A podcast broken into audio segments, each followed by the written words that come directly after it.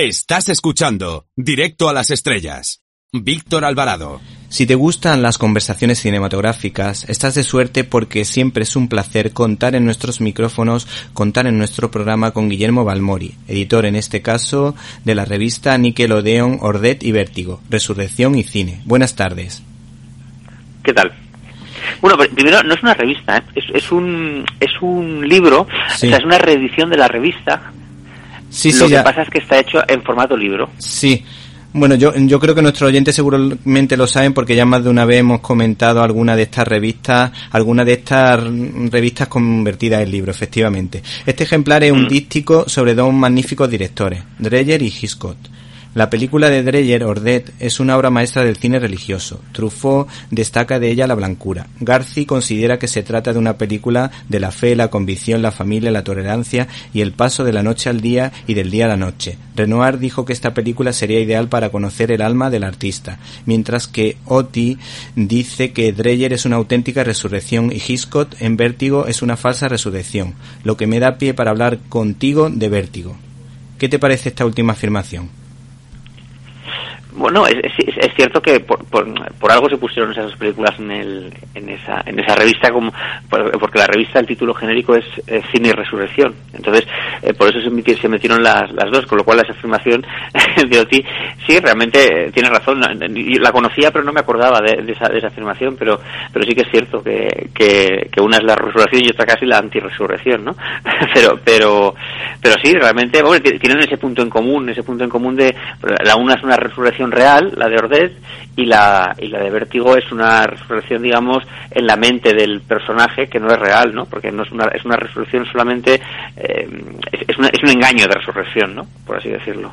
A mi Vértigo me parece una película impresionante, que es necesaria verla varias veces para comprender su significado. ¿Qué destacarías de esta película? Pues destacaría precisamente eso, eso que acabas de decir tú, ¿no? Es decir, es una película que gusta, que gusta ver muchas veces, pero fíjate, yo, la primera vez que la ves, creo que es una, es una experiencia cinematográfica como ninguna, ¿no? Es de esas películas que, que mm, cuando la vuelves a ver, porque la vuelves a ver muchas veces, como tú, como tú has dicho, eh, siempre echas en falta el, el, el no verla por primera vez, ¿no? O sea, el, el impacto que te crea el verla por primera vez, el, eh, ese sorprendente final que tiene, esa, esa, esa, esa sorprendente giro argumental que tiene a mitad de película, que a mí esas películas me gustan mucho, las películas que parece que son una cosa y a mitad de la película te dan la vuelta y es, otra completamente diferente, son casi como dos historias, diría yo, eh, diferenciadas, son, son apasionantes. Yo creo que, para mí Vértigo lo, lo, lo que yo destacaría de ella, fíjate cada vez que me acuerdo de ella, es la envidia que me da la gente que la ve por primera vez.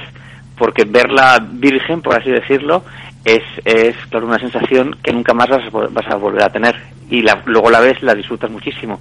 Pero, pero eh, verla por primera vez, sin saber eh, cómo va a acabar, sin saber eh, el giro ese que da, y, y disfrutarlo por primera vez, que te sientes un poco incluso como perdido, ¿no? Porque no sabes por dónde va a tirar la película, esa sensación es, es irrepetible y, y, y luego la envidias cuando la ves las posteriores veces.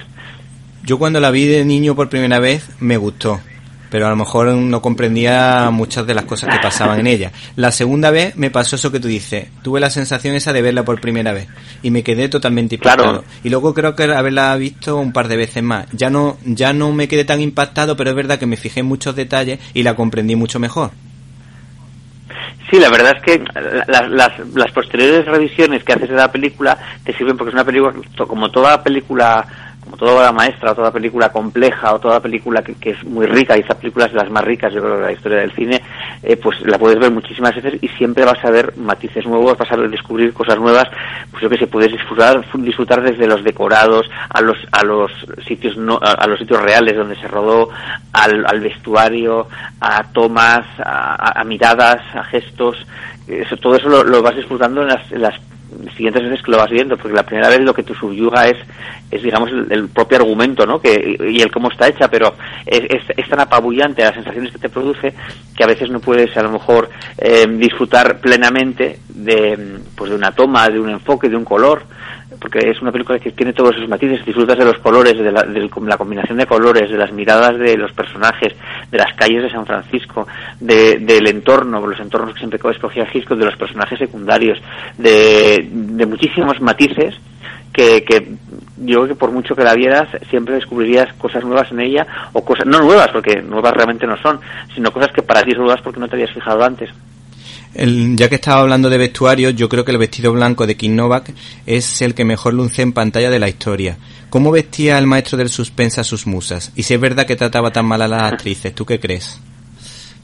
Bueno, Kim Novak eh, fue un... El, otro día precisamente lo hablaba yo con... con, lo hablaba con la gente de, peluquería de, televisión española que hablábamos eh, hablábamos del pelo de Kim Novak ¿no? y, demás y, hablábamos de, de, que Kim en realidad no fue la, la primera la primera opción que Hitchcock quiso para la película fue un poco impuesta no, no es una rubia eh, yo creo que, mm, que, típica de Hitchcock si te das cuenta las rubias de Hitchcock suelen ser sofisticadas suelen ser como muy elegantes, muy, muy, tienen como ese fuego interno que él siempre le gustaría que, tuvieran, pero no, pero de cara afuera son muy, muy, son, hielo, son hielo con fuego dentro, ¿no? Se podría decir que es lo que a él le, gustaba. Sin embargo, Kim Novak, eh, era una actriz que ya era, era muy sensual, sumamente sensual. Las actrices de Hitchcock, no suelen ser tan sensuales como ella.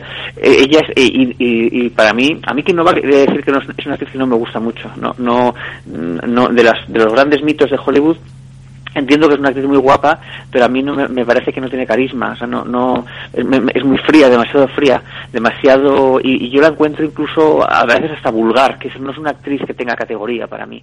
No, eso, esto será discutible. ¿Te está gustando este episodio? Hazte fan desde el botón Apoyar del podcast de Nivos.